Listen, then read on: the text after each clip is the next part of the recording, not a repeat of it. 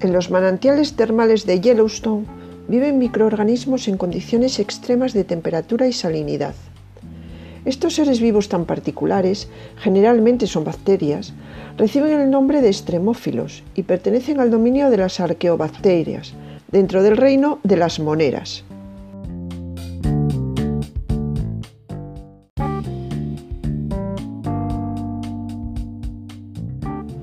Un microbiólogo estadounidense llamado Thomas Brock descubrió en los años 60 una bacteria muy particular llamada Thermus aquaticus, que resiste temperaturas de hasta 95 grados centígrados. De esa bacteria se aisló una enzima polimerasa, la TAC polimerasa. La palabra viene de Thermus aquaticus y tiene una característica muy importante y es que la diferencia de otras proteínas porque no se desnaturaliza a temperaturas muy altas.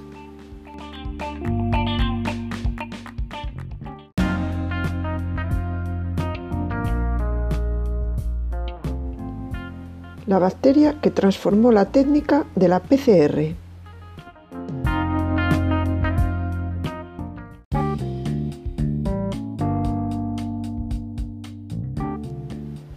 La técnica de la PCR, llamada también reacción en cadena de la polimerasa, fue desarrollada en los años 80 por el estadounidense Cary Mullis y consiste en copiar millones de veces una secuencia específica de ADN.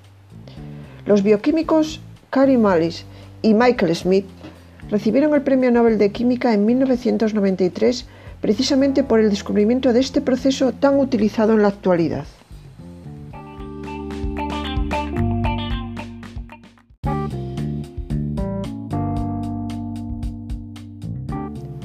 La técnica requiere calentar y enfriar la muestra de material genético varias veces. Con el calentamiento se consigue que las hebras de ADN se separen y luego, al enfriarse, la polimerasa copia o replica cada hebra por separado. La polimerasa utilizada en un principio era una enzima de la bacteria Escherichia coli, que vive en nuestro intestino a 37 grados centígrados y que forma parte de nuestra flora intestinal. En cada ciclo de la PCR era necesario reemplazar la polimerasa porque se desnaturalizaba con las altas temperaturas del proceso y esto hacía que no fuese muy eficaz.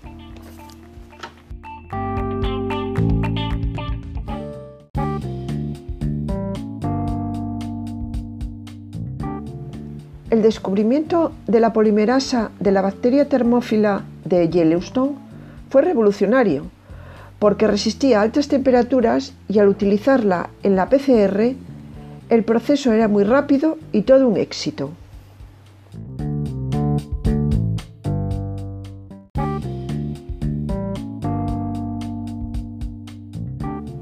La PCR es utilizada en la actualidad como prueba diagnóstica de la COVID-19, pero se utiliza también en medicina forense, en pruebas de paternidad, en antropología, en investigación biotecnológica, en terapia génica, en el diagnóstico de otras enfermedades infecciosas.